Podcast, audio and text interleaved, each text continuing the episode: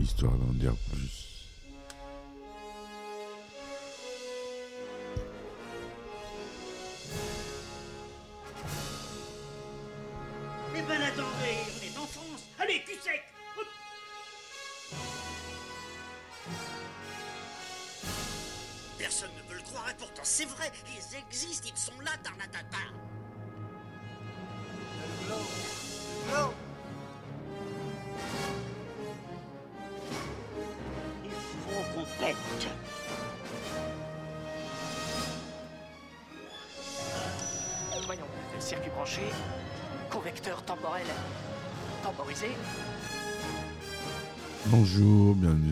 D'en dire plus.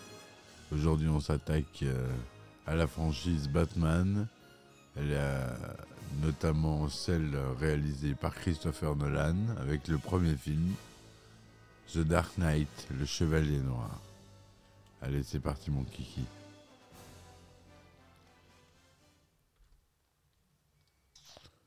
Alors, The Dark Knight, le, fait- le Chevalier Noir, ou The Dark Knight, ou simplement Le Chevalier Noir dans la francophonie, est un film américano-britannique réalisé par Christopher Nolan, sorti en 2008. Fondé sur le personnage de fiction DC Comics Batman, il fait partie de ce qui sera appelé la trilogie The Dark Knight et la suite de Batman Begins, sorti en 2005. Ce film décrit la confrontation entre Batman, interprété pour la seconde fois par Christian Bell, et son ennemi juré, le Joker, joué par Heath Ledger, mort le 22 janvier 2008, avant la sortie du film. Leur rencontre avait été suggérée à la fin de Batman Begins. The Dark Knight est le plus gros succès de l'année 2008 et a rencontré un gros succès au box-office mondial et américain. Le 20 février 2009, Warner Bros. Annonce que le film a franchi la barre d'un milliard de dollars de recettes, devenant le quatrième film de l'histoire réalisé ce chiffre record d'exploitation. Par ailleurs, le film reçoit 8 nominations aux Oscars et remporte deux récompenses. L'Oscar du meilleur acteur dans un second rôle à titre posthume pour Heath Ledger et l'Oscar du meilleur montage de son pour Richard King. Alors à la musique, on retrouve Hans Zimmer et James Newton Howard. Au scénario, Christopher Nolan et Jonathan Nolan, son frère. À la réalisation, c'est Christopher Nolan. Produ- société de production DC Comics, Syncopy Film, Warner Bros. et Legendary Entertainment.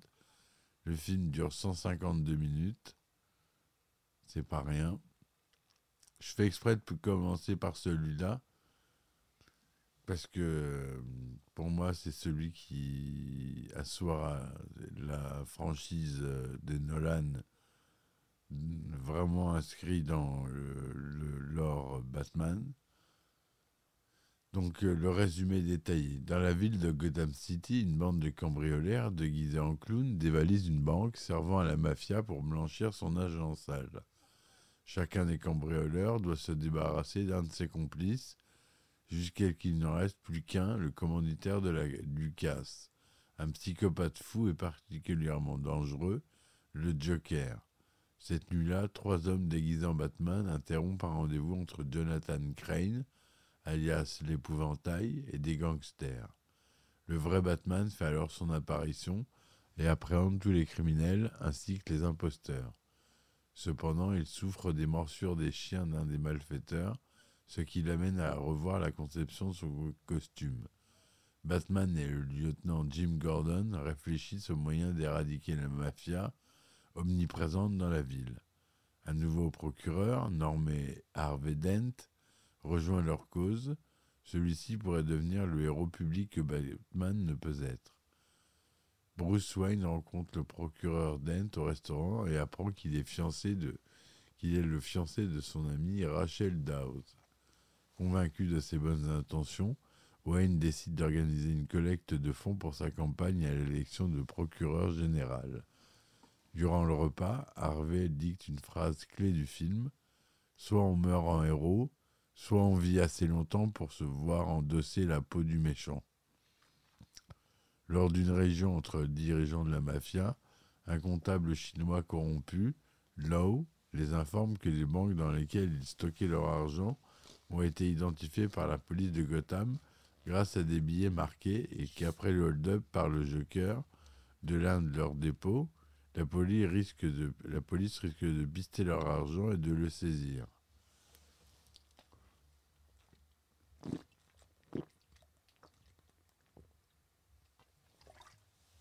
Chez moi, je buvais un petit coup.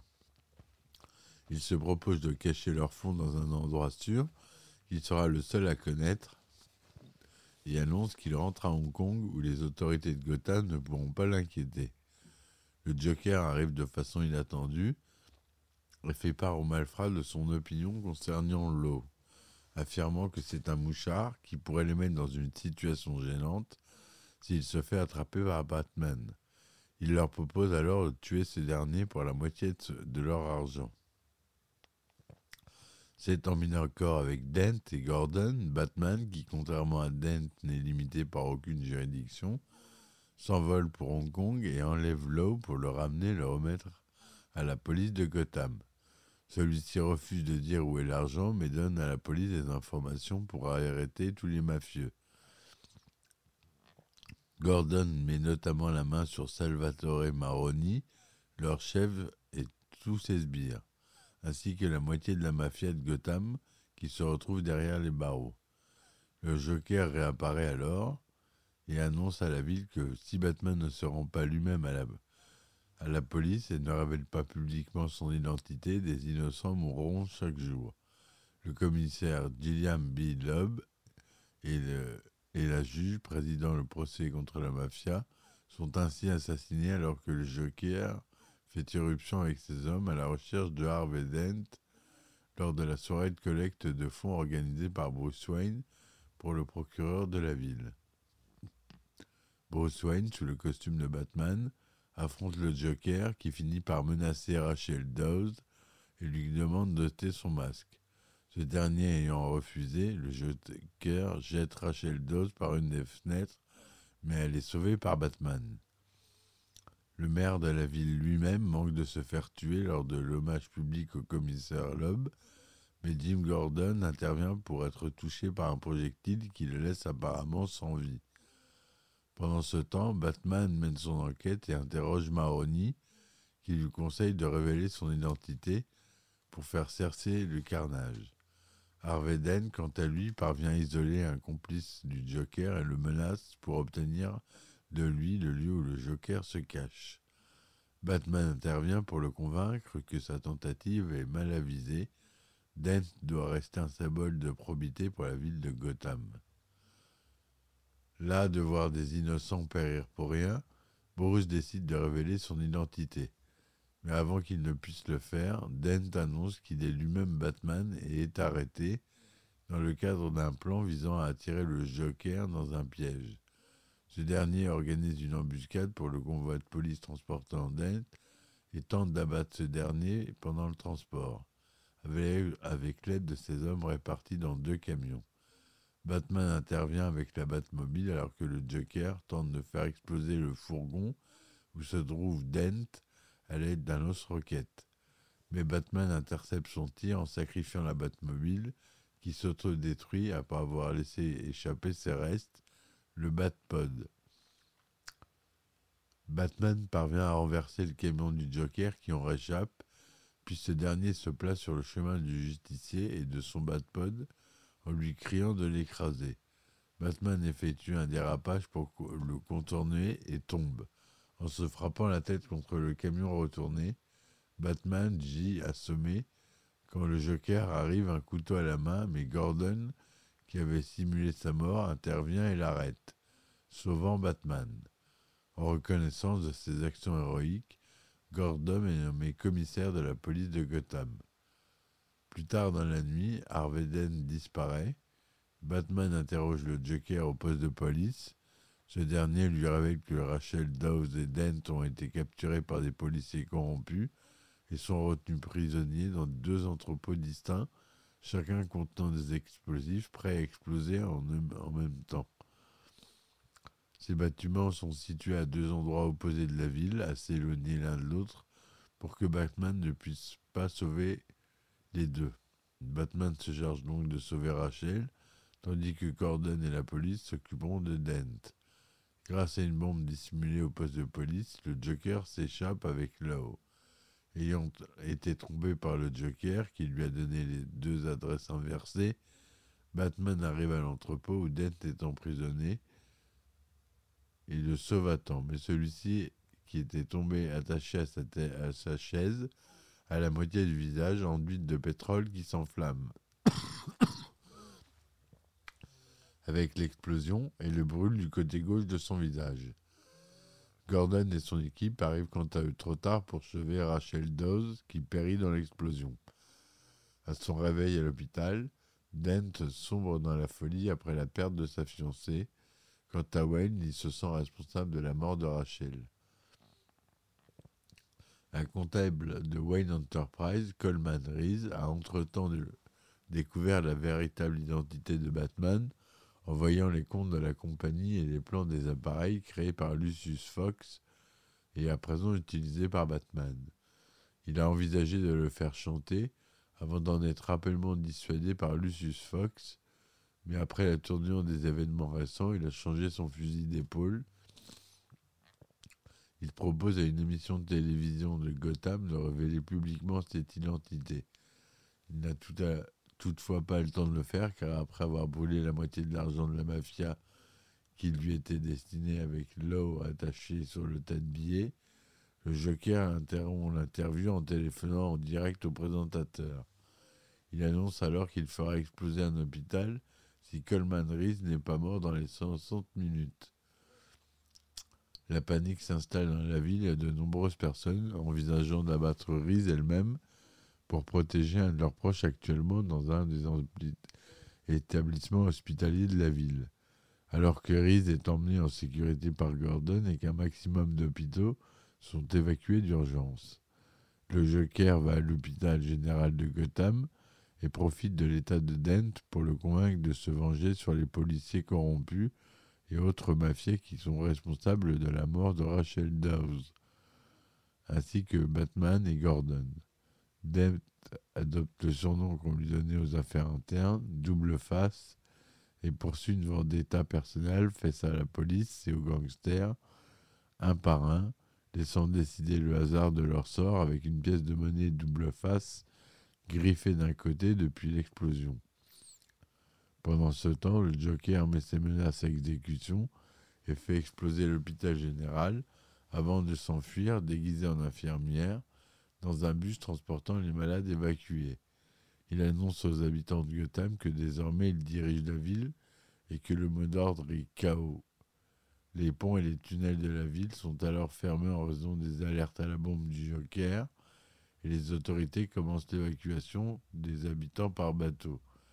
Gordon lui-même affrète spécialement un ferry pour embarquer tous les prisonniers de la ville pour éviter qu'ils ne s'échappent dans toute la confusion qui règne dans la ville.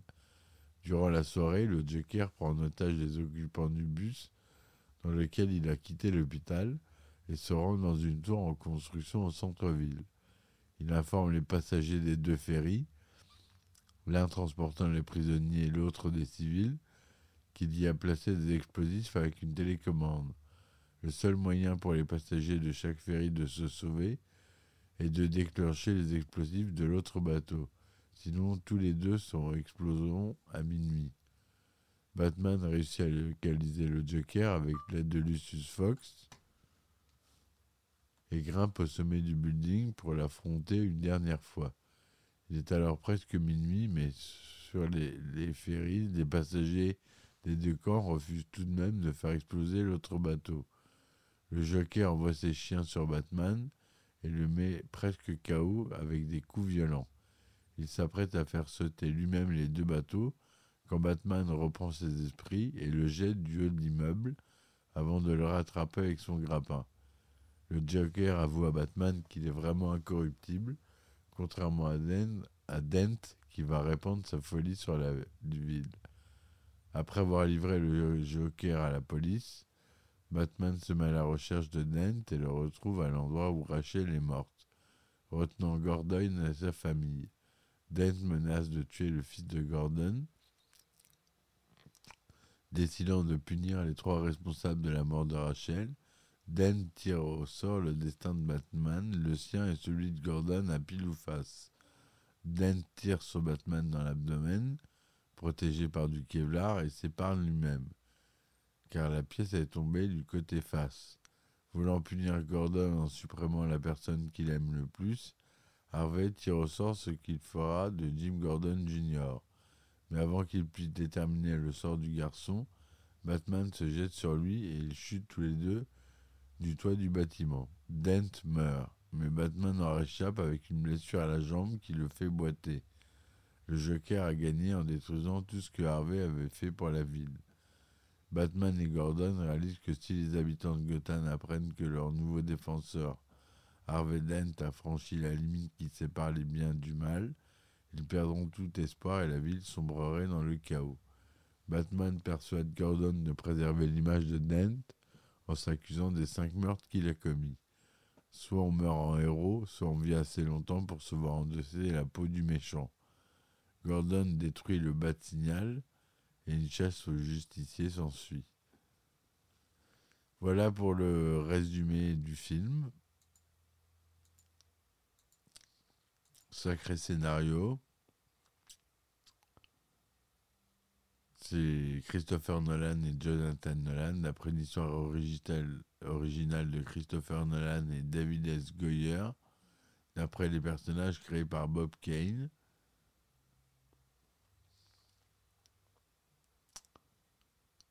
À la production, euh, on retrouve Christopher Nolan aussi. Le budget est de plus de 185 millions de dollars, c'est énorme. C'est tourné en couleur Technicolor Astrocolor 35 mm, 70 mm, des cinémas 239e cinémascope avec du matériel Panavision, son DTS, son Dolby Digital, SDDS. La langue originale c'est l'anglais avec un peu de mandarin. Date de sortie aux États-Unis le 18 juillet 2008 et en France le 13 août 2008. Christian Bell y joue Batman, Ash Ledger le, le, le, Joker, Aaron Eckhart, professeur Harvey Dent double face, Gary Oldman, commissaire Jim Gordon, Michael Caine, Alfred Pennyworth, Morgan Freeman, Lucius Fox, Eric Roberts, Salvatore Maroni. Voilà pour les plus connus. Avant que Batman Begins soit à l'affiche, le scénariste David S. Goyer avait écrit deux suites qui introduisaient les Joker et Harvey Dent. Sa première intention était que Dent soit défiguré par le Joker lors de son procès dans le troisième film, transformant ainsi le procureur en double face. Goyer, qui a écrit le premier opus, a cité la bande dessinée Batman Long Halloween comme la principale influence de son histoire. Tout d'abord dans l'incertitude quant à sa participation comme réalisateur de la suite de Batman Begins, Nolan voulait réinterpréter le personnage du Joker. Le 31 juillet 2006, Warner Bros. annonce officiellement le début de la production pour cette suite intitulée The Dark Knight. Le film est le premier long métrage établi autour de l'homme chauve-souris dans lequel le titre Batman est absent. Après de longues recherches, Jonathan, Nolan, le frère de réalisateur et co-scénariste, a suggéré que les deux premières apparitions du, du, Joker, publiées dans le numéro de Batman de 1940, soient retenues comme influence cruciale. Jerry Robinson, un des co-créateurs du Joker, a été consulté sur la nature du super-vilain.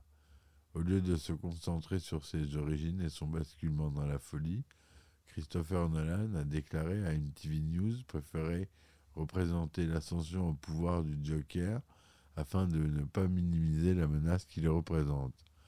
Nolan s'est inspiré pour les dialogues du Joker du comic book Batman The Killing Joke, dans lequel le Joker prétend que n'importe qui peut devenir comme lui étant donné les circonstances.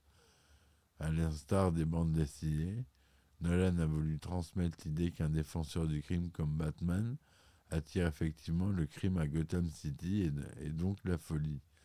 Cette idée, reprise dans le film, remet donc en cause la légitimité, la légitimité, du Chevalier Noir. Pardon, on va y arriver.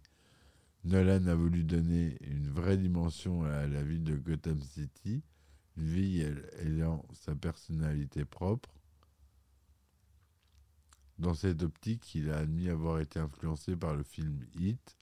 Selon Nolan, The Dark Knight prolonge et développe des événements qui se déroulent dans Batman Begins, mettant en avant que les choses doivent empirer avant de s'améliorer. Alors que le thème de la justice par opposition à la vengeance est toujours présent, Christopher Nolan a souligné que Bruce Wayne devient un meilleur détective dans ce second opus, une notion qui n'était pas assez développée auparavant. Il décrit la rivalité entre Bruce Wayne et Harvey Dent, tant pour le cœur de Rachel Dawes que pour l'épuration de la lie de Gotham, comme la colonne vertébrale du film. Il a également choisi de compresser le scénario, incluant la métamorphose de Dent en double face dans The Dark Knight, ce qui donne euh, au film un arc émotionnel que le personnage insensible du Joker ne pouvait offrir. Comme Batman Begins, dont il est la suite, le film ne comporte aucun référent chronologique au film précédent réalisé par Tim Burton ou Joel Schumacher. Schumacher. La conceptrice des costumes, Lindy Hemmings, a qualifié l'apparence du Joker comme reflétant sa personnalité. Il ne se soucie guère de lui-même. Hemmings a évité de le dessiner comme un simple vagabond, mais a gardé l'image du personnage crasseux, misérable, de sorte que lorsqu'on le voit en mouvement, il semble agité et nerveux. Lors de la création du look anarchique du Joker, Hemmings s'est inspiré d'artistes controversés tels que Pete Dougherty, Iggy Pop ou Johnny Rotten. Heath Ledger décrit son masque de clown, composé de trois pièces de silicone apposées sur la peau, comme une nouvelle technologie permettant d'appliquer plus rapidement le maquillage des artistes par rapport aux prothèses utilisées habituellement.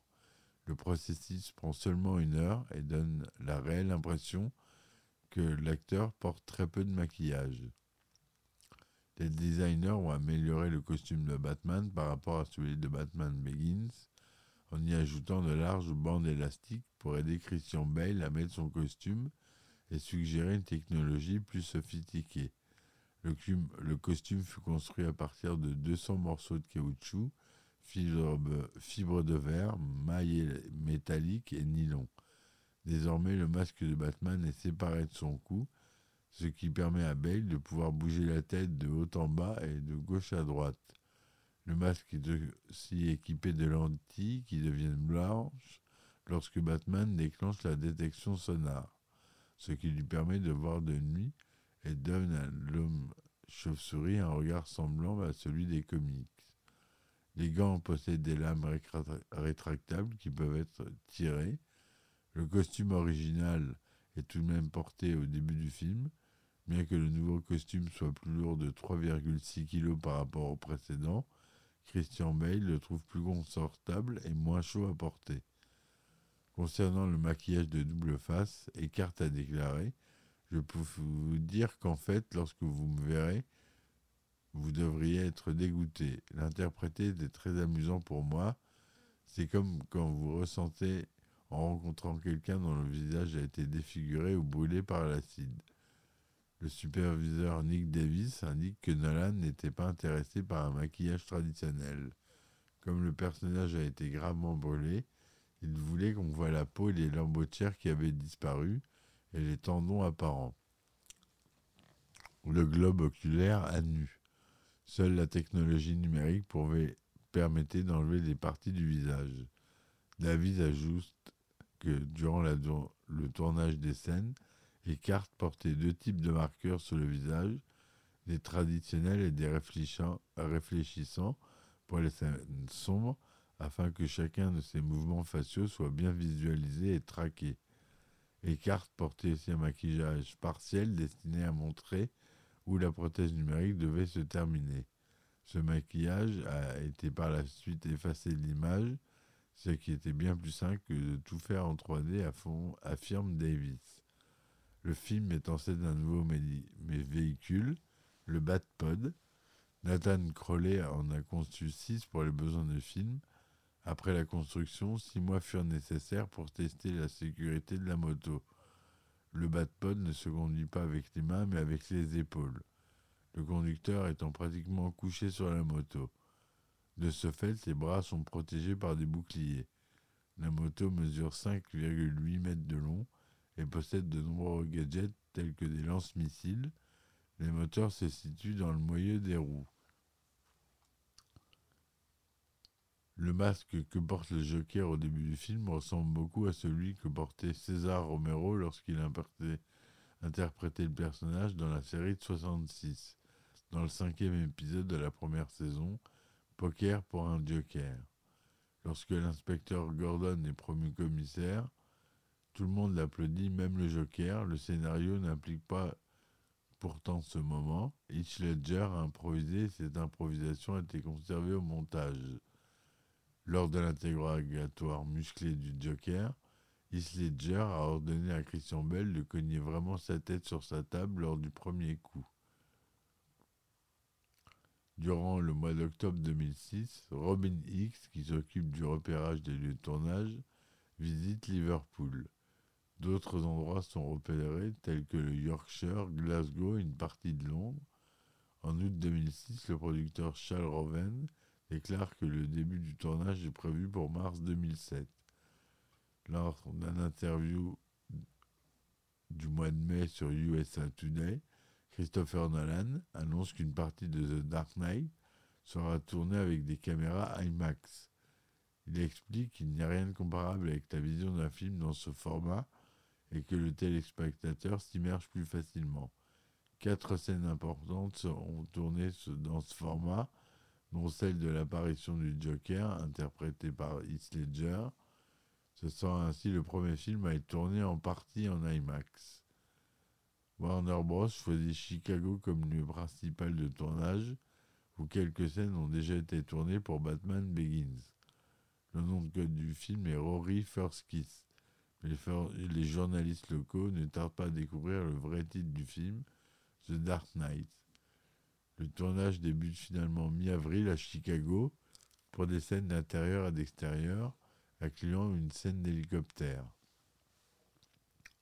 En mai 2007, le tournage continue au Royaume-Uni, à Londres précisément.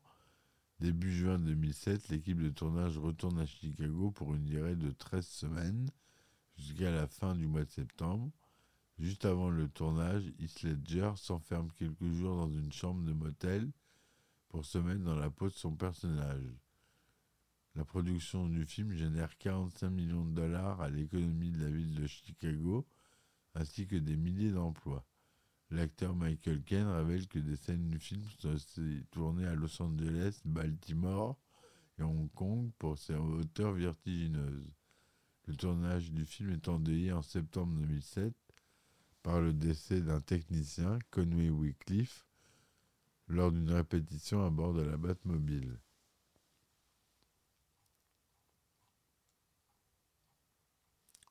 Voilà ce que je voulais vous dire euh, sur ce film qui a été euh, un énorme succès mondial puisqu'il a rapporté plus d'un milliard de dollars, dont 534 millions aux États-Unis. En France, c'est plus de 3 millions d'entrées. Donc, euh, c'est pas rien. Christopher Nolan, c'est un grand réalisateur. Il mérite euh, tout ce qui arrive au film.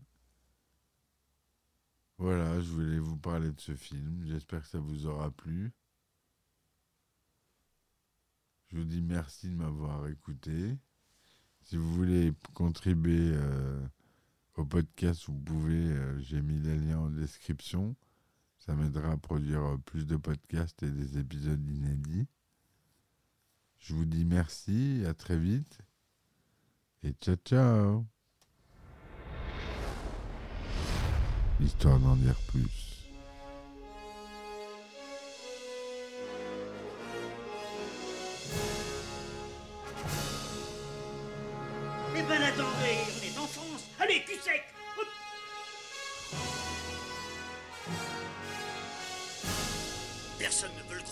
C'est vrai, ils existent, ils sont là, Tarnatata.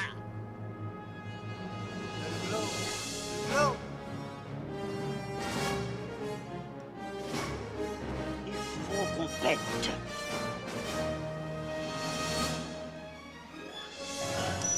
Voyons, circuit branché, convecteur temporel temporisé,